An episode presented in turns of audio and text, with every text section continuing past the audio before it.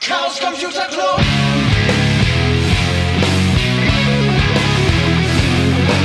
If you want things to get better, you're going to have to stand for something. Hallo, herzlich willkommen zu einer neuen Folge. Jung und nein, falsch. Ähm, Freakshow auch nicht. Sibyllinische Neuigkeiten. Was? Welchen Film bist du denn gerade? Weiß nicht.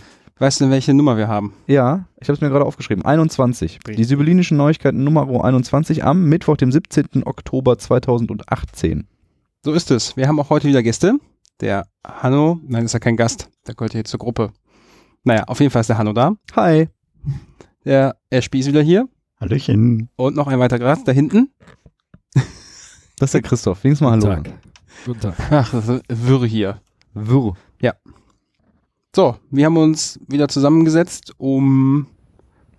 Das ist jetzt sehr laut. Was ist da los? Ja, vielleicht sollen wir noch mal, müssen wir nochmal neu anfangen. Das Nein. ist hier, äh, wir werden es hinterher sehen. in One der. Qualität. Stimmt. Haben wir ja sonst auch immer so gemacht.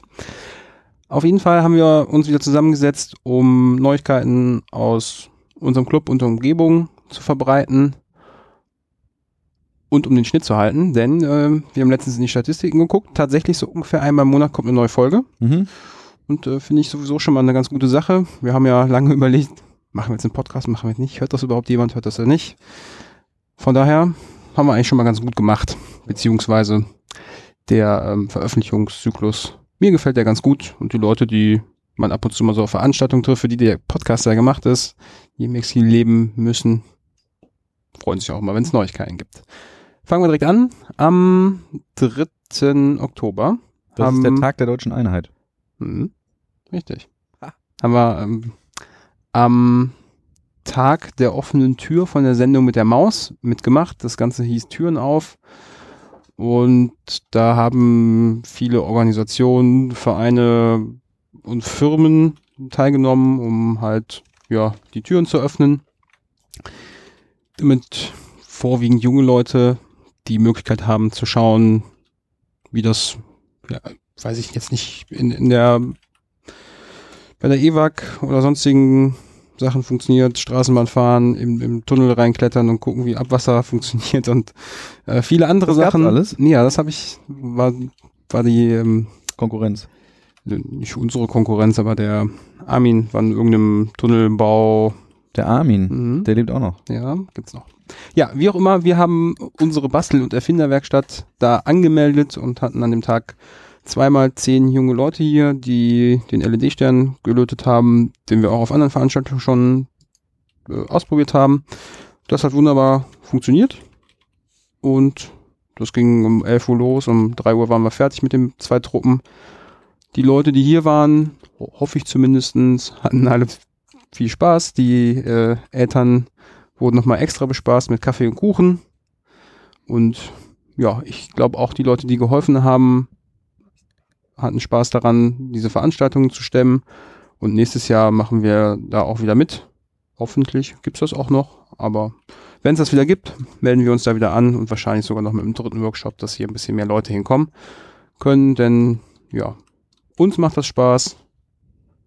Leider ist natürlich ein bisschen Beschränkung im Platz. Mehr als 10 geht halt nicht. War denn, ähm, war irgendwie jemand vom WDR oder offiziell vom Veranstalter oder irgendwie, wie war da die, die Kommunikation mit denen so? War da jemand hier oder? Hier vor Ort war jetzt niemand.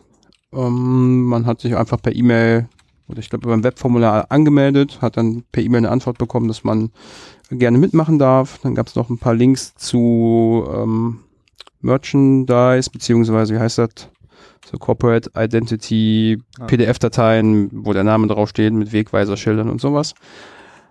Und da war auch noch dabei ähm, ein How-To, wie man jetzt eine Pressemitteilung dazu schreibt, wie sowas aussehen könnte mit Beispiel. Das heißt, wenn man sich vorher dann nochmal hinsetzt und zum Beispiel hier den lokalen WDR in Essen anschreibt, könnte es natürlich auch sein, dass die dann vorbeikommen und darüber berichten, aber das haben wir jetzt im Vorfeld nicht gemacht. Deswegen war an der Stelle auch keiner jetzt vom WDR hier.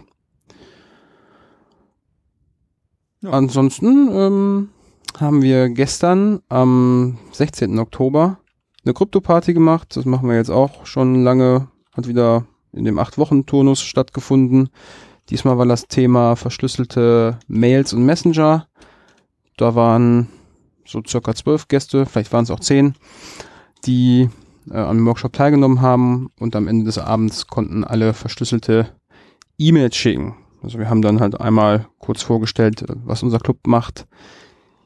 Theoretisch ganz grob umrissen, wie halt die Verschlüsselung dort funktioniert, also dass man halt geöffnete Schlösser in der Welt verteilt, die andere Leute dann Mhm. dazu benutzen, um Sachen zu verschlüsseln und zurückzuschicken. Und man selber hat ja nur den einen Schlüssel, um diese ganzen Schlösser wieder aufzukriegen. Ja, und danach äh, ging es vorwiegend auf Windows-Maschinen mit Enigmail weiter, Schlüssel verwalten, generieren, austauschen, gucken, wie das alles funktioniert. Welche Icons sind jetzt wofür zuständig? Das ist ja, ja, wenn man das noch nie gesehen hat, dann auch neu. So Das ist aber auch in den rumklicken. letzten Jahren ein bisschen besser geworden, ne? So die User Interfaces da und so, das Enigmail und Das stimmt, wobei ich habe gestern auch wieder gedacht, es gibt unfassbar viele Menüpunkte, Reiter, Knöpfchen und nochmal extra Optionen für diese ganzen Einstellungen da. Ähm, ja, aber du hast vollkommen recht, zum Beispiel der äh, Installationsassistent oder überhaupt die ganze Installation von Enigmail und dem äh, GNU-PG Gedöns dahinter. Das funktioniert reibungslos und da kommen auch mittlerweile anständige Schlüssel raus. Ich erinnere mich noch, wo wir es das erste Mal gemacht haben. Da war dann hinterher der automatisch generierte Schlüssel nur irgendwie 2000 lalala Bit lang. Da ist mittlerweile auch 4096 Standard. Also es gibt da ja schon Verbesserungen. Und das ähm, Pretty Easy Privacy war ja die Tage noch so ein bisschen in der Presse. Mhm. Das ist jetzt in Enigmail 2.0 auch integriert. Da hatten wir aber im Vorfeld jetzt noch keine Zeit, das zu testen. Das soll ja nochmal diesen ganzen Prozess mit Schlüsseltausch so ein bisschen automatisieren. mm, und vereinfachen. Aber ja, da müssten wir uns mal für die nächsten Krypto-Partys, die wieder das Thema haben, ähm, mal hinsetzen und das selber mal ausprobieren.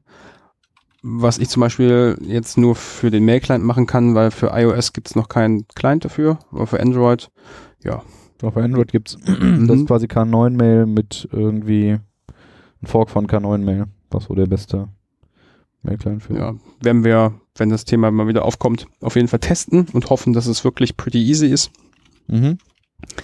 Dass es Privacy äh, drinsteckt. Davon gehen wir jetzt mal aus. Ja, Ja. das ist, also PEP, Pretty Privacy, die habe ich schon lange beobachtet und mir so angeguckt und habe immer gedacht, was ist das denn jetzt eigentlich? Ist das wieder eine neue Sache oder so? Aber am Ende ist es eigentlich ein Projekt, was an vielen Stellen irgendwie versucht zu arbeiten, so eine, so eine kleine Community von Leuten, die an vielen Stellen versuchen, Verbesserungen zu erwirken und eine, ähm, weiß ich nicht, irgendwie so eine, ähm, eine Agenda verfolgen quasi. Das halt erstmal mit E-Mails anfangen, aber wollen eigentlich noch weit, weitaus mehr machen. Aber es ist nichts Neues, was jetzt irgendwie die, dem PGP widerspricht oder so, sondern es ist da eine Vereinfachung. Ähm, als wir da die Phase beendet hatten mit Installieren von Software, das kennt man ja, erstmal gucken, ist denn jetzt da die aktuelle Version und äh, passt auch das Plugin dann dazu. Haben wir dann halt die Schlüssel generiert, ausgetauscht. Das hat soweit auch funktioniert. Und im zweiten Teil des Abends äh, haben wir noch deutlich kürzer über verschlüsselte Messenger gesprochen, ähm, welche Alternativen zu in dem Fall WhatsApp es da gibt. Ja, das ist natürlich da, kann man jetzt nicht mehr super viel erklären. Gehen wir darauf ein, dass natürlich die Metadaten immer noch für die Firmen sichtbar sind, über deren äh, Server man halt da seine Nachrichten verschickt.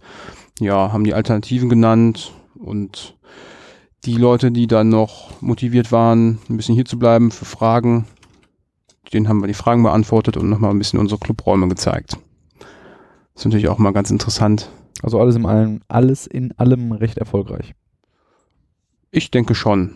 Also ja, das Feedback war durchweg positiv. Verbesserungen gibt's immer, haben wir uns schon ein paar Sachen aufgeschrieben. Ähm, müssen wir noch mal ein paar Folien dazu packen. Aber das machen wir jedes Mal so und im Großen und Ganzen werden dann diese Sachen immer ein bisschen ausgefeilter. Ja, was haben wir sonst noch gemacht? Ähm, ah, den nächsten Termin Wollte der. Krypto-Party angekündigt. Das wird der 11. Dezember sein. Ja. Und auf dieser Veranstaltung wird das Thema lauten Backups und dort werden wir dann zeigen, welche Strategien es gibt und dabei ähm, darauf eingehen, so von der händischen Mhm. Lösung bis hin zur super fancy, vollautomatisierten, was auch immer man dann da nehmen möchte, dass man halt so die volle Bandbreite mitkriegt. Es gibt ja Leute, die finden super, wenn das alles vollautomatisch ähm, funktioniert. Einige ja, möchten das aus verschiedensten Gründen nicht. Oder ist es vielleicht sogar zu kompliziert, auch wenn wir halt hier so eine Veranstaltung anbieten. Aber genau für diese Leute bieten wir dann halt auch so die Lautech-Lösung an. Und ich denke, dass egal welche Variante man da nimmt, man am Ende froh ist, wenn mal ein Datenverlust äh, auftritt, dass man die Daten, die man da gespeichert hat, noch irgendwo wieder herbekommt. Ja. Habe ich noch irgendwas vergessen zur Krypto-Party? Glaub nicht, oder? Nee. Passt schon. Können wir weitermachen mit Veranstaltungen, wo Gäste uns besuchen. Und zwar haben wir am 2. Oktober den Netzpolitischen Abend, den wir vor, ja, also schon auch wieder ein paar Tage her gestartet haben, weitergeführt. Und äh, das machen wir immer in Anlehnung an die Veranstaltung der DigiGet, DigiGuest in der Seabase. Dort war das Thema Videoüberwachung. Da waren jetzt nicht so viele Gäste wie bei der Krypto-Party. Trotzdem haben wir uns ja den Stream hier angeguckt. Also es gibt die digitale Gesellschaft, die sind in Berlin und die veranstalten einmal im Monat diesen netzpolitischen Abend und das kann man sich per Stream angucken und das wurde hier im Club gemacht. Genau. Der nächste Termin, den hast du vorhin rausgesucht, das habe ich schon wieder vergessen. Ja, habe ich. Und zwar ist der nächste Termin der, wo steht's denn jetzt? Hm, 6. November. Der 6. November. Der 6. November, wo das wieder stattfinden wird. Und in Richtung Netzpolitik haben wir ja dann gleich auch noch was anderes. Ja, da kannst du auch direkt mal zu überleiten. Soll ich überleiten? Mhm. Also es ist ja so, dass wir vor allen Dingen auch vor einiger Zeit einen eigenen netzpolitischen Abend veranstaltet haben, wo wir einen Bundestagsabgeordneten zu Gast hatten von den Grünen. Und eine derartige Veranstaltung machen wir jetzt auch nochmal. Und zwar sind das aber diesmal ist das der Daniel Kerskes. Äh, Ke Ke Kerekes, ich weiß noch nicht. Daniel Kerekes. Jedenfalls von den linken Haben wir schon mal die erste Frage an ihn, oder? Wie man seinen Nachnamen anständig ausspricht. naja, Kerikes ist, wenn man es dann, dann auch mal liest, dann.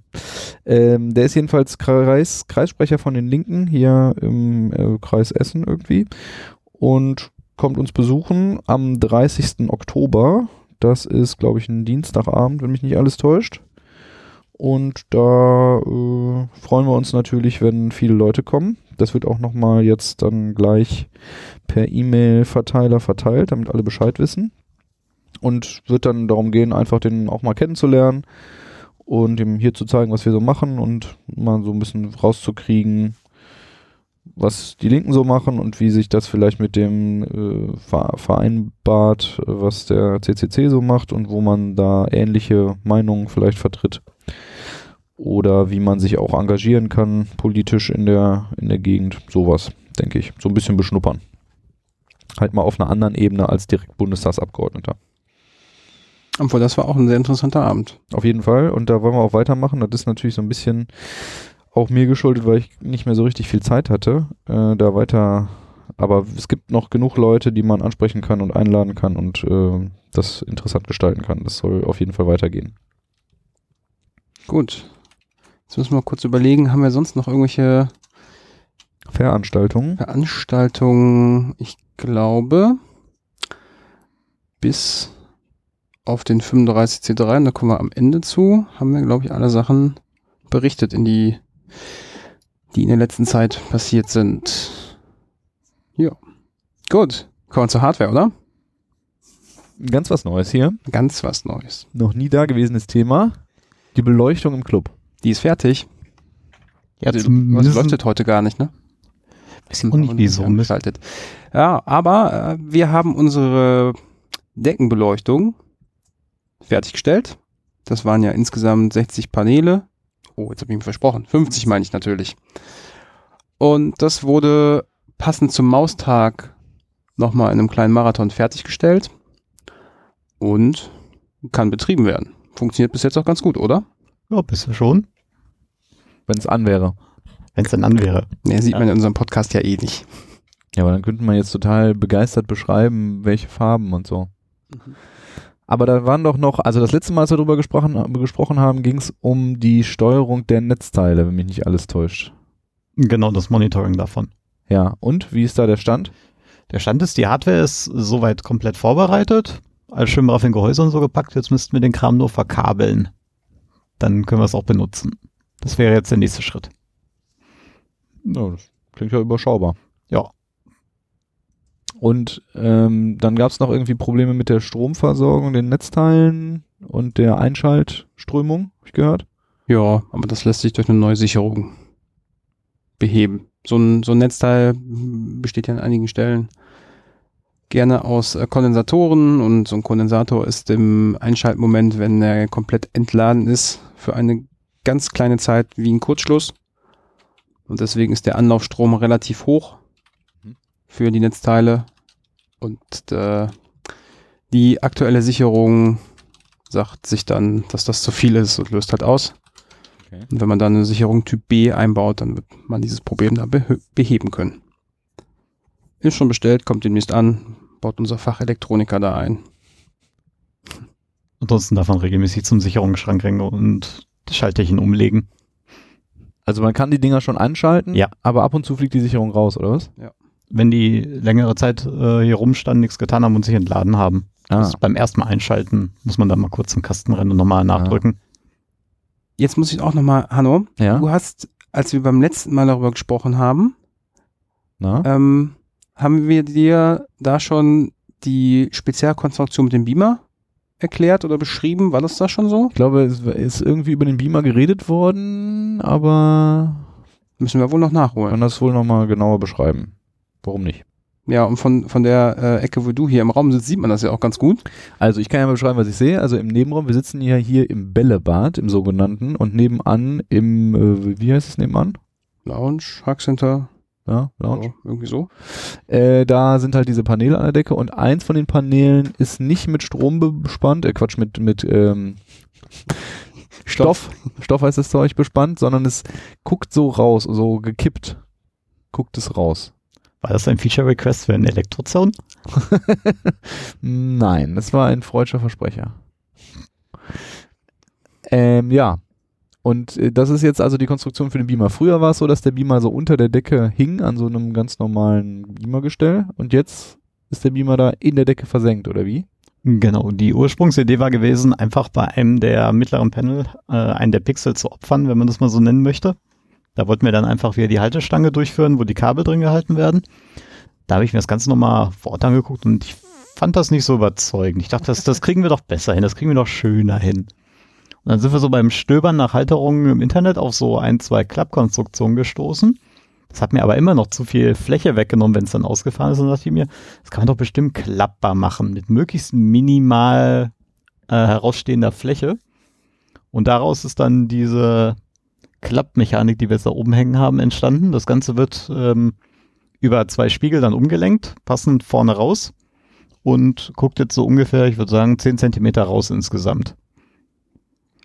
Als ich das das erste Mal gesehen habe, musste ich direkt an den Kindergarten denken. Da haben wir nämlich früher Periskope gebaut. Und im Prinzip funktioniert das genauso. Also der eine Spiegel lenkt das Licht halt nach unten um und der zweite Spiegel Ah, wieder nach vorne. mit Spiegel. Mhm. Genau, da wurde darüber geredet, dass man irgendwie den richtigen Spiegel haben muss, der, äh, der dünn ist oder so und Mhm. gleichzeitig Ja, da andere ich, Eigenschaften noch hat. da habe ich so meine eigenen Probleme mit gehabt und the easy way out gab es dann im ersten Moment nicht. Das Problem ist, man braucht sogenannte optische Spiegel. Der Unterschied zum normalen Spiegel ist, ähm, dass du statt die Spiegelfläche hinter dem Glas sie äh, frontal auf dem Glas hast. Dadurch vermeidest du einfach Widerspiegelungen dem, und Brechungen in dem Glas selber. Ich habe mir einfach gedacht, ja, ach komm, so schlimm kann das doch nicht sein.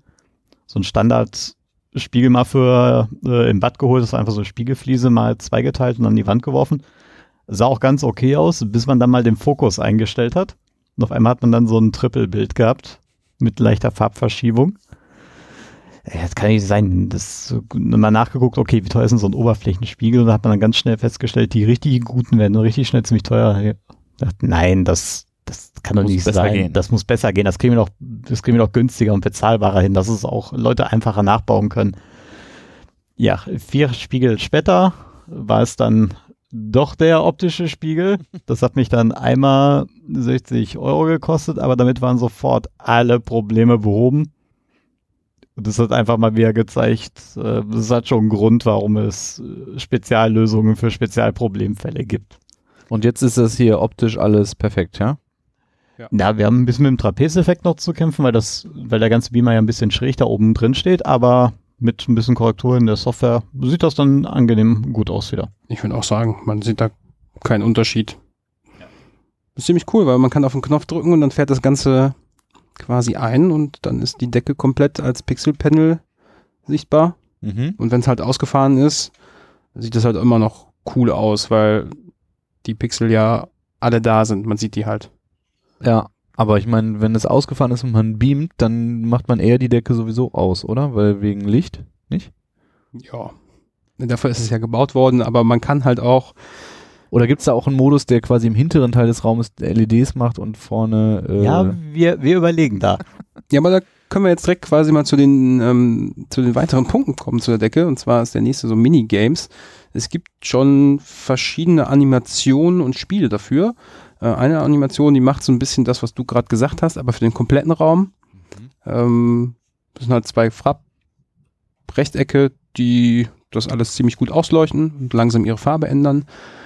Ähm, das könnte man natürlich nochmal machen für so einen Vortragsmodus und das, was du gerade angesprochen hast, ist ja, dass man im vorderen Teil dann etwas weniger Licht haben möchte, damit man auch das äh, Bild des Beamers ordentlich sehen kann. Mhm. Also das haben wir jetzt noch nicht eingebaut, aber das kann jetzt nicht, auch nicht mehr ewig dauern, bis sowas fertig ist. Ansonsten kann man mittlerweile, ja, je- jegliche ist jetzt vielleicht ein bisschen übertrieben, aber viele Arten von ähm, Bildern auf die Decke über einen kleinen Webserver laden, so GIF-Animationen funktionieren, JPEG-Bilder und PNG und sowas geht, glaube ich, auch alles. Ähm, manchmal muss man ein bisschen ausprobieren, welches Bild sich jetzt denn auch dafür eignet, aber ja, macht auf jeden Fall Spaß dann für so eine Veranstaltung wie die Krypto-Party, auch das Logo von der Krypto-Party irgendwie oben an der Decke zu haben. Und es ist noch netterweise in dem Bild viel weiß drin, dass es auch dann wieder hell genug ist. Ja, was gibt's sonst noch? Den YouTube-Player? Ja, es war, glaube ich, so eins der ersten Features, die wir damals eingebaut hatten. Wir haben halt überlegt, wie, wie kriegen wir jetzt da Video drauf? Müssen wir jetzt da großartig hin und her rechnen und so? Und dann hatte ich irgendwann so einen Heureka-Moment.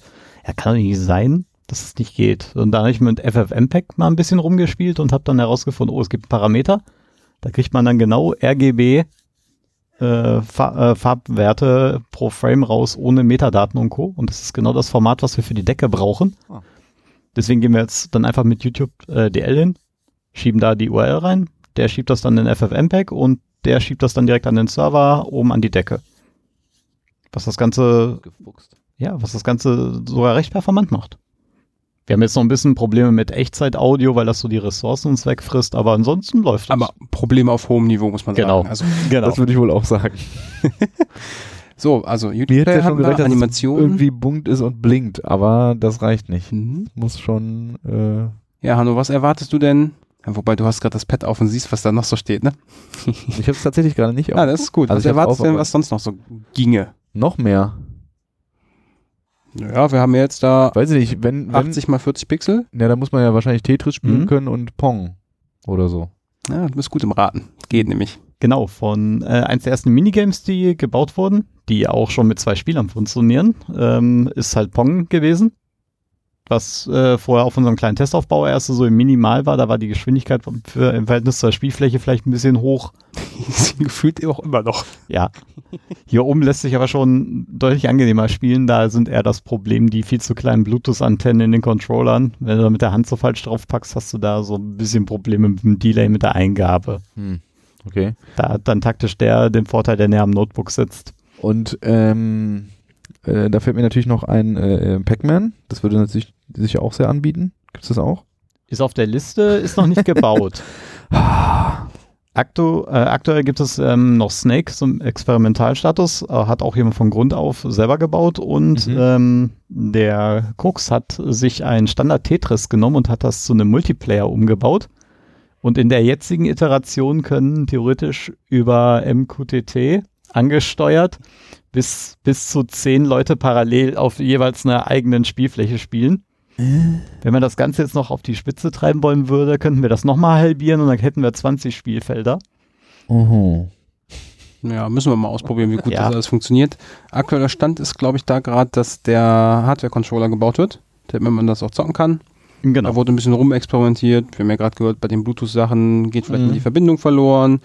Mal probieren, selber einen Hardware-Controller ähm, zusammenzulöten. Ja, Ja, einfach wie das so ist, ein bisschen Forschungsarbeit leisten. Genau, wir überlegen eventuell einen ESP als AP dahin zu stellen und dann weitere ESPs als kleinere Controller, dass sie so in ihrem eigenen Netz da vor sich hin äh, rödeln. Hm, ja, interessante Idee.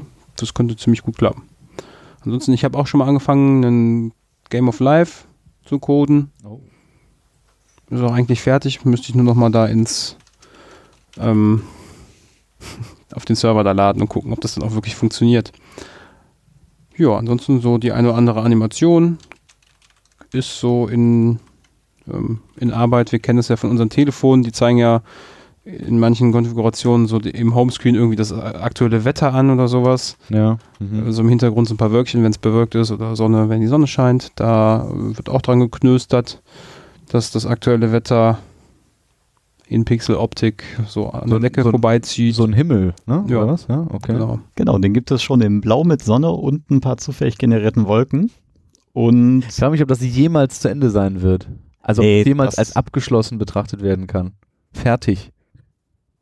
Eher nicht. Nix im Hackerspace ist irgendwann fertig. Ja. Es gibt irgendwann den Zustand, funktioniert und dann, ja.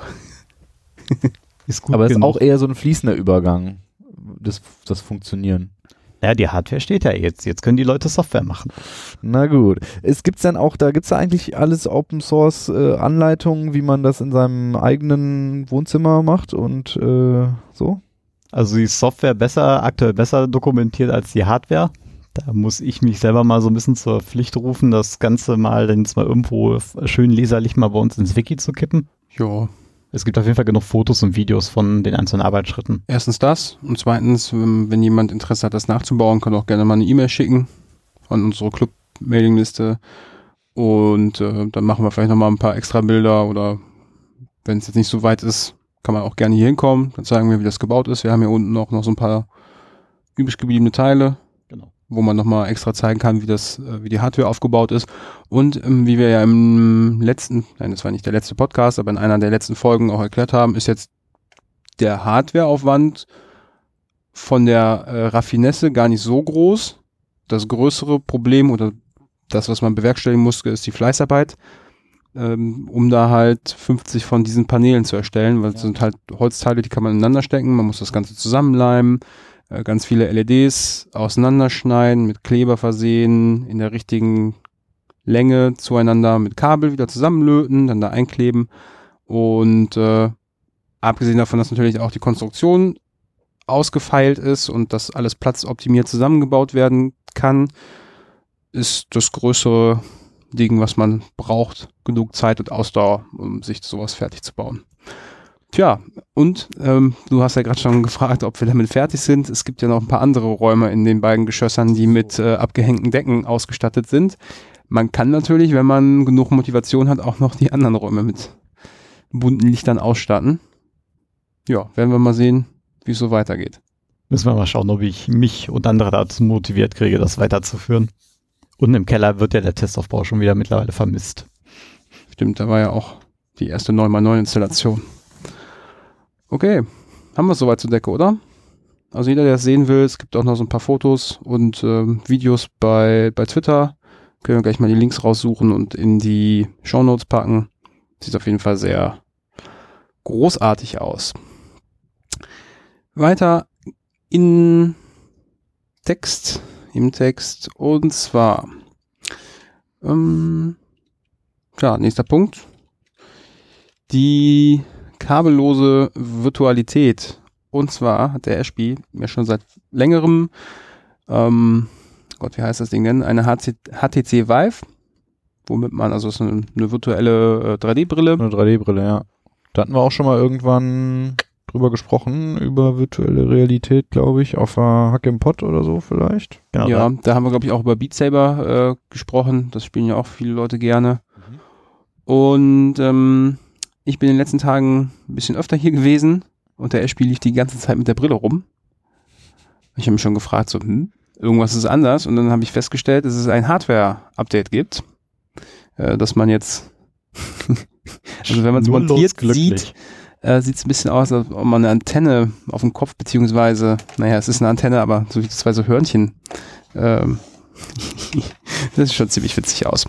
Nun, wir haben gerade schon gehört, es ist eine Antenne und äh, das, was wir hier sehen oder was du da gerade siehst, ist Mhm. ähm, ein Erweiterungskit, das das Kabel, was sonst hinten runter geht, am Rücken lang, dann zum Rechner zurück.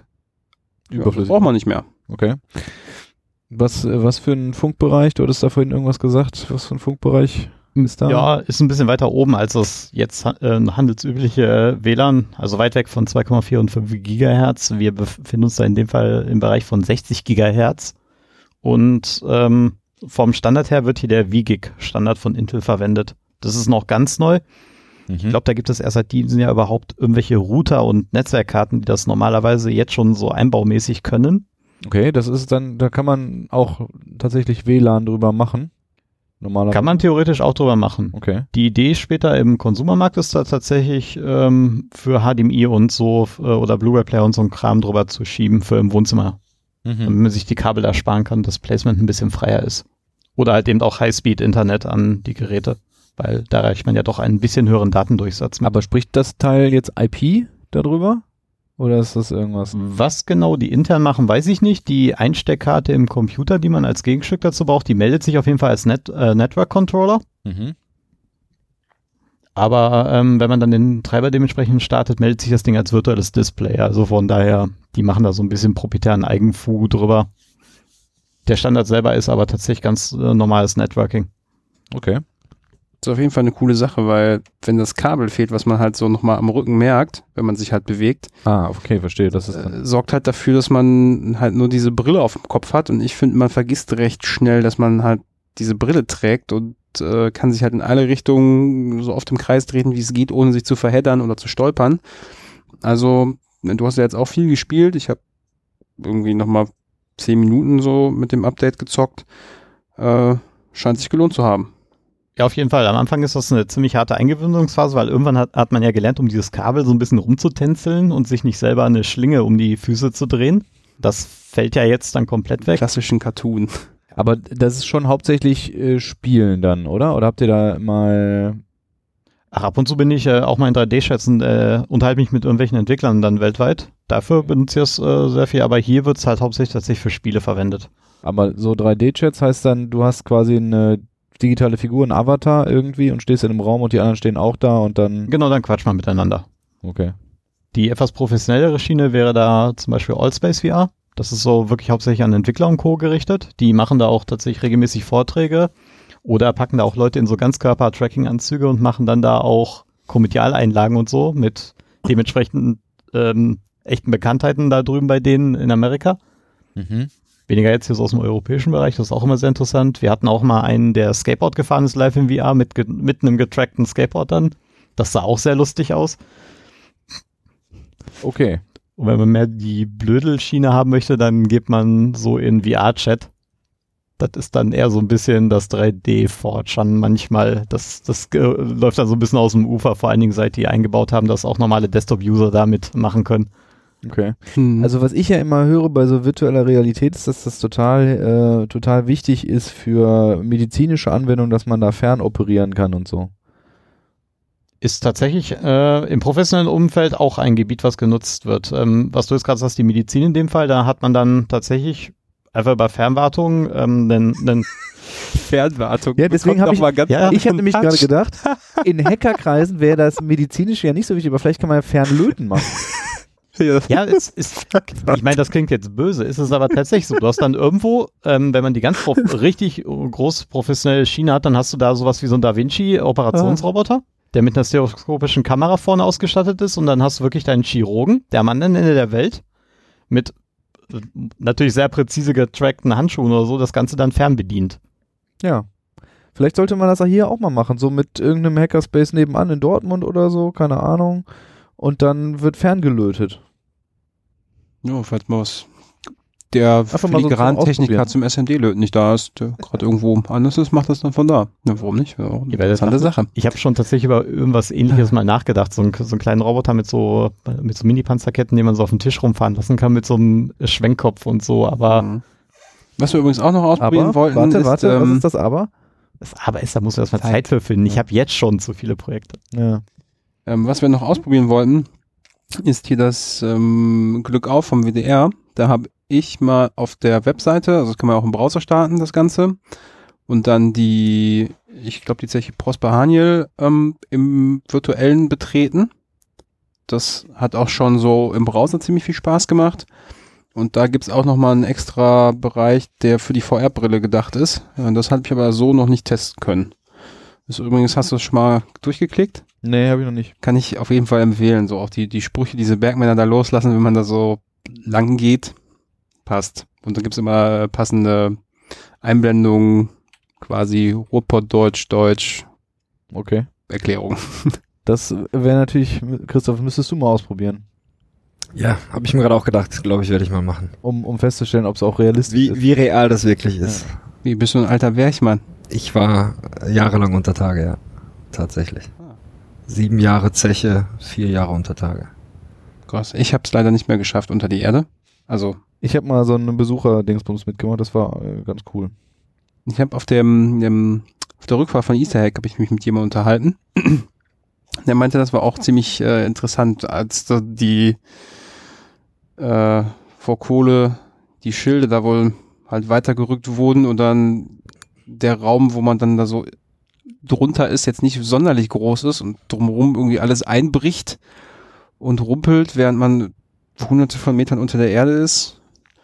Huh. Ja, muss man Interesse dran haben, sage ich jetzt mal so.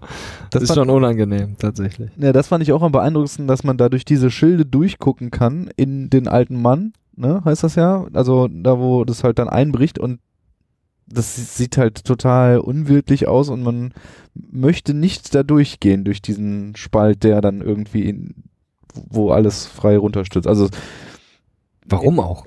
Ja, weiß ich nicht. Irgendwie ist das, es sieht halt irgendwie aus wie so auf, auf, auf dem Mond oder weiß ich nicht, auf irgendeinem so Himmelskörper, wo, wo die Steine da irgendwie alle kreuz und quer rumliegen und man denkt sich, hier ist alles sicher, Schild, man steht unter dem Schild und da hinten ist alles irgendwie sehr unwirtlich, so ein bisschen, ja, vielleicht mehr so höllenmäßig. Mhm. Ja, ist auf jeden Fall, ähm, ja, kann man von vorne bis vor Kohle quasi den kompletten Weg da über das Webinterface äh, nachklicken. Fährt dann da erstmal mit dem, ähm, mit dem Korb durch den Schacht, dann kann man aussteigen, dann geht's mit der Katze weiter. Und irgendwann ist man dann an der Kohle angekommen und sieht wieder, weil es ein Schremmlader da das alles abbaut. Welches Bergwerk war das? Ich glaube, das war Prosper Haniel. Ah, okay. Ja, wo die jetzt, wo der WDR jetzt zuletzt drin war, ja. Mhm. Ist auf jeden Fall ein cooles Projekt und äh, wie gesagt, da gibt es noch ähm, einen ähm, ja, extra Add-on. Da kann man das dann auch bei Steam in, in VR starten und dann selber da mit der Spitzhacke Kohle irgendwie wegknüppeln. Aber konnte ich leider noch nicht testen. Probieren wir die Tage mal aus. Ja, das war so in VR. Haben wir sonst noch mal irgendwas, was wir ausprobieren wollten und noch nicht gemacht haben? Mit dem VR, oder was? Mhm. Gute Frage, weiß ich jetzt auch nicht. All, All-Time Favorite ist immer noch Beat Saber aktuell. Ja, das stimmt. Habe ich die Tage auch wieder gespielt. Mich sehr gefreut. Ich hatte ja so einen kleinen Unfall. Mittlerweile kann ich den Arm wieder hochheben. Was ist eigentlich mit Minecraft? Kann man das auch in der virtuellen Realität spielen? Ja, da gibt es sogar eine offizielle Version von Microsoft. Mhm. Die haben das mal irgendwann eingebaut, ähm, wobei in der offiziellen Fassung kannst du es eigentlich nur mit Maustastatur oder Gamepad. Da ist das eher so, du wirst so in den Fernseher reingesaugt und hast du so die Ego-Perspektive. Aber so richtig mit Händen interagieren kannst du nicht. Es gibt aber noch ähm, Vivecraft, das ist ein Mod für, Minecraft. ja, das ist ein Mod für das eigentliche Spiel. Da kann man dann tatsächlich auch mit den getrackten Controllern selber auf Blöcke einschlagen und die dann auch händisch platzieren und alles. Das gibt's auch noch. Und wenn man dann da in den Sachen rumrennt und dann nochmal die ganzen Multiplayer-Server so besucht, dann kriegen diese riesen Gebäude, die ja teilweise nachgebaut wurden, dann nochmal ein ganz anderes Gefühl von Scale, wenn man dann wirklich nur so groß ist wie die Spielfigur selber. Ja, das kann ich sehr gut nachvollziehen, weil ähm, du hattest ja irgendwie die Tage der, wo ich gespielt habe, noch ein Update vorher gemacht, in in dem Menü oder in dem Auswahlmenü, wo man halt am Anfang steht, bevor man da irgendwas losspielt. Das war aus äh, Portal halt irgendwelche äh, Plattformen-Schnupsis, wo man dann halt steht. Und die drumherum sind halt dann schon schief und danach geht's auch nicht weiter. Und jedes Mal, wenn ich dann das sehe, ich weiß ja, dass wenn ich paar Schritte nach vorne gehe, der Teppich da jetzt auch nicht aufhört, auf dem ich stehe. Aber man möchte dann schon nicht weitergehen, weil man irgendwie Sorge hat, man fällt da jetzt runter. Und wenn man nur über den nächstgelegenen Stuhl stolpert. Ja. ja, weiter im Text. Wir haben, was haben wir denn? Wir haben. Ah, wir haben äh, auch neue Hardware bekommen. Also weiterhin neue Hardware. Und zwar gibt es jetzt in der Küche die Möglichkeit, einen Beamer zu benutzen. Der ähm, hängt da jetzt an der Decke. Wurde auch wunderbar die alte Halterung verwendet. Das heißt, äh, die brauchen Wird wir nicht wegwerfen. hier. Nein, nein, nein. Kann man erst mal benutzen.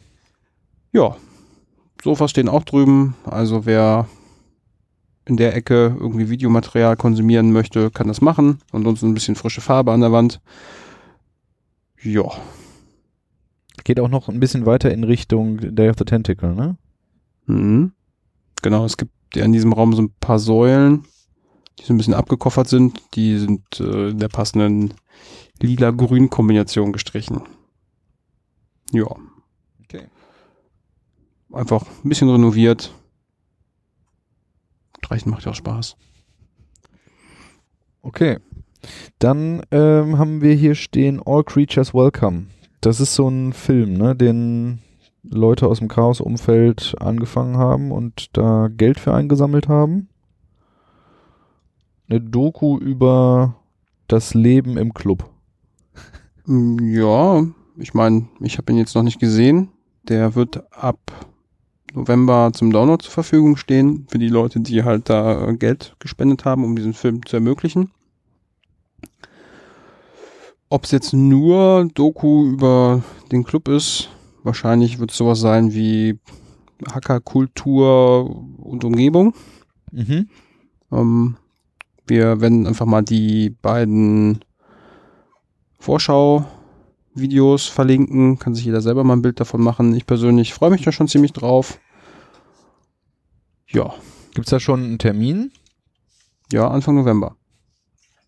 Okay, aber wann der hier geguckt wird, meinte ich jetzt. Ähm, geplant ist das auf jeden Fall. Nach dem Termin müssen wir nochmal genau schauen, aber wer unsere Mailingliste liest, der bekommt den Termin auf jeden Fall mit. Und dann werden wir an dem Abend hier zusammen ein bisschen was kochen und dann diesen Film gucken, beziehungsweise die Doku. Ja, und wir haben als Club da auch ein bisschen Geld zugetan. Ich freue mich drauf. Und ist natürlich auch schön, dass sowas funktioniert. Das da nicht die großen Produktionsfirmen hinterstehen müssen, damit so ein Film in der Gütegrad, wie er wohl produziert worden ist, entstehen kann. Alles klar. Ja, dann haben wir noch das nächste Thema hatten wir jetzt schon angesprochen, aber dann haben wir noch das große kommende nächste Ereignis, nämlich den 35. Chaos Communication Congress Mhm. und der findet wieder in Leipzig statt Ja. und es gibt jetzt Karten. Es gibt die erste die erste Runde der der Kartenvergabe ist jetzt gestartet, glaube ich, ne, irgendwann letzte Woche oder so. Da wird es noch ein oder zwei neue Runden geben und das läuft ja irgendwie so, dass Voucher, also so Gutscheine quasi per E-Mail verteilt werden an bestimmte Leute, zum Beispiel hier an den Club und die werden dann, also wenn man sich da einer, einer registriert hat, dann kann er, kriegt er wieder einen Gutschein und kann den weiterreichen an den nächsten. So ist es. Also, ja, diese sogenannten Voucher haben wir als Club auch bekommen und wenn man die einlöst, kriegt man generieren, generieren diese Voucher auch wieder einen neuen. Das heißt, äh, so hat man eine Möglichkeit, die clubnahen Leute mit Tickets zu versorgen, bevor dann der richtige Kartenverkauf losgeht. Und ähm, nicht nur wir als Club kriegen die Voucher, sondern auch die Menschen, die auf der letzten Veranstaltung geengelt haben, die kriegen ebenfalls einen Voucher zugestellt, der ähm, dann auch noch einen zweiten Voucher wieder generiert. Ja, so dass halt die Chaos-Familie mit Karten versorgt werden kann und halt um ja, chaosnahe Menschen und Gruppierungen ebenfalls mit Karten versorgt werden können. Wer davon bis jetzt noch nichts gehört hat, der meldet sich bitte auch per E-Mail.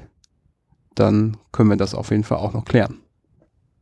Was ein bisschen schade ist, auch auf der anderen Seite, also der Kongress wächst und wächst ja und ähm, ich glaube, dieses Jahr kann man davon ausgehen, dass das Kongresscenter da in Leipzig äh, oder die Messe in Leipzig dann ziemlich ausgiebig bespielt wird, nachdem letztes Jahr das erste Mal an, der Veran äh, an dem Ort war, ist so, ist ja meistens so an dem, das, das zweite Mal an dem Ort haben sich alle schon mal den Ort angeguckt und wissen jetzt, was sie alles mitbringen müssen, damit es irgendwie auch ausgenutzt wird.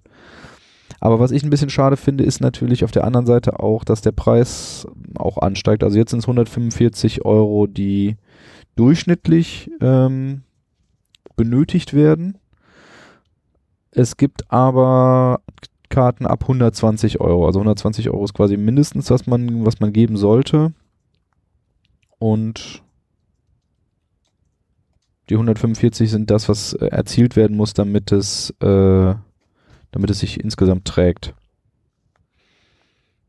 Genau, da gibt es aber so eine, das ist echt ganz cool, auf der Verkaufsseite gibt es so einen, so, einen, so einen Graphen, wo man sehen kann, wo jetzt der durchschnittliche Preis gerade liegt.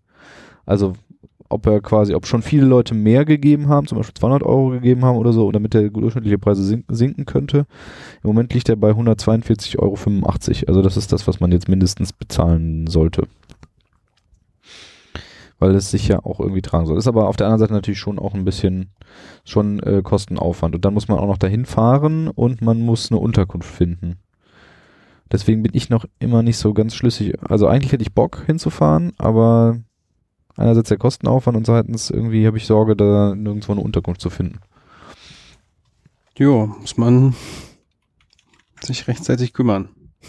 Ja. Oder, äh, nicht rechtzeitig, das klingt ein bisschen vorwurfsvoll, muss man, musst du dich halt jetzt hinsetzen und gucken, ob es noch irgendwo eine Unterkunft gibt. Äh, kleiner Tipp, äh, hier im Club laufen auch die ein oder anderen Leute rum, die einfach direkt ein Doppelzimmer buchen, obwohl sie quasi alleine dann da pennen. Beziehungsweise also quasi schon mal ein Zimmer auf Vorrat mitnehmen, weil es gibt äh, immer noch mal Leute, die spontan mit möchten und die kann man dann da noch mal mit dem Zimmer versorgen. Also wenn du dahin möchtest, sollte sich das auf jeden Fall arrangieren lassen. Ansonsten dürfen wir nicht vergessen, das Ticket ist natürlich ein bisschen teurer geworden, ähm, weil auch das Ticket für den ÖPNV dort mit in dem Kongressticket enthalten ist. Das heißt, du musst dich auf jeden Fall nicht mehr darum kümmern, dass du da nochmal extra Geld bezahlen musst, um mit der Straßenbahn dorthin zu fahren. Mhm. Ja, und ansonsten, gut, die Sachen werden immer ein bisschen teurer. Ja, Sandburg haben oder nicht haben. Ja. Aber jedenfalls wird es bestimmt wieder sehr großartig. Davon ist auszugehen. Ich bin mal gespannt, wie es dieses Jahr um die Anzahl der fahrenden Fahrzeuge, Möbelstücke und Co. steht. Vor allen Dingen nach der letzten GPN. Wieso? Es steigt auch stetig. Ach so. Also vor allen Dingen, vielleicht kann man sogar sagen, exponentiell. Also die Anzahl der fahrenden Geräte nimmt stark zu. Okay. Weiß man da, äh, kann man das in Volumen messen? Wie viel äh, Liter Transportvolumen werden benötigt? Für die Fahrzeuge oder ähm, Anforderungen an das Fahrzeug oder wie viel Platz die Fahrzeuge brauchen?